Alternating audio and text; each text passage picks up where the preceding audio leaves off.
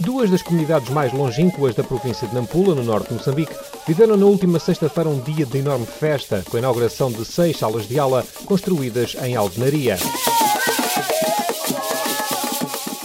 Pela primeira vez, os alunos das escolas primárias de Maunha e Munimaca sentavam-se numa secretária na sala de aulas, algo que deixou o administrador do distrito de Murrupula, Crisanto Impila, extremamente feliz.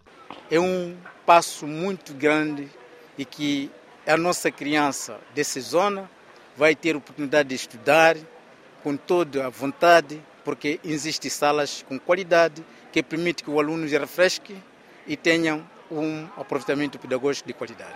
Ou seja, as crianças podem ficar mais motivadas para estudar e deixar de pensar, por exemplo, em casar tão cedo, ter filhos tão cedo. É, exatamente, porque as crianças nesse momento já estão mais motivadas, até os que estavam em casa já vão ter vontade de poder prosseguir, porque as salas convidam o aluno para poder estar presente na inauguração destas seis salas de aula, esteve também presente a diretora adjunta da Educação e Desenvolvimento Humano da província de Nampula. Eugénia Sunat acredita que estas novas infraestruturas, para quem estudava sem condições nenhumas, podem ajudar a reduzir o abandono escolar, os casamentos precoces e a gravidez prematura, três enormes problemas nesta região de Moçambique. Nestas comunidades são frequentes os casos de desistência.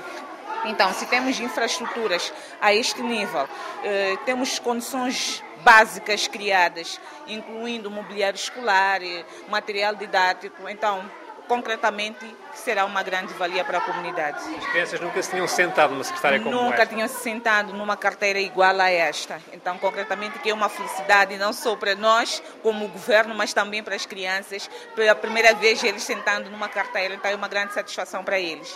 As comunidades de Maunha e Munimaca, perdidas no mato, ficam já no limite da província de Nampula, muito perto da fronteira com a da Zambésia. As seis salas de aula e as 75 novas carteiras em madeira resultaram do valor que a ONG ELP recebeu da consignação de 0,5% do IRS dos contribuintes portugueses.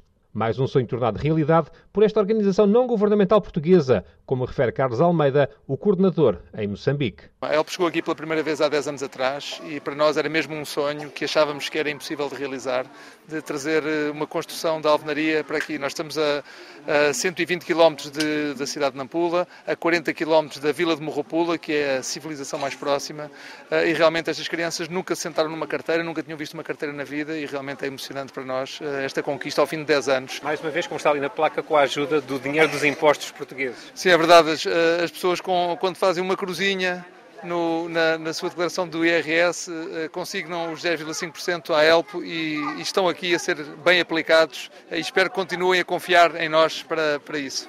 Para assinalar os 10 anos em Moçambique, a ELP convidou o padre Jacob para regressar também ele, uma década depois, a Nampula, onde esteve à frente da missão Nossa Senhora das Graças de Murrupula. Foi graças ao Padre Jacob, hoje em dia no Seminário de Gouveia, que a Organização Não Governamental para o Desenvolvimento chegou a estas comunidades em 2008.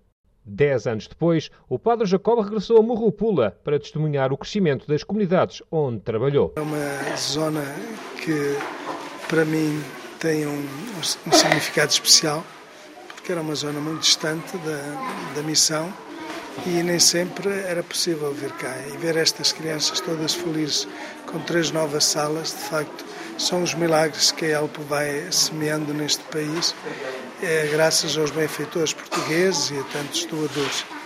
Por isso, é, o voltar a uma carteira como eu fiz a escola primária é regressar. A vida, de facto, é um regresso constante. Por isso, eu tenho que dar graças a Deus, graças a tantos benfeitores, colaboradores, a tantos parceiros que fizeram da missão uma referência que hoje, apesar de eu estar ausente, continua a ter um impacto social muito grande. O mesmo impacto teve esta visita do Padre Jacob às comunidades de Maunha e Munimaca. Alguém que, por mais que o tempo passe, jamais será esquecido por aqui. Com votos de uma boa semana, recebam um forte abraço de Pedro Martins a partir de Nampula, a capital do norte de Moçambique.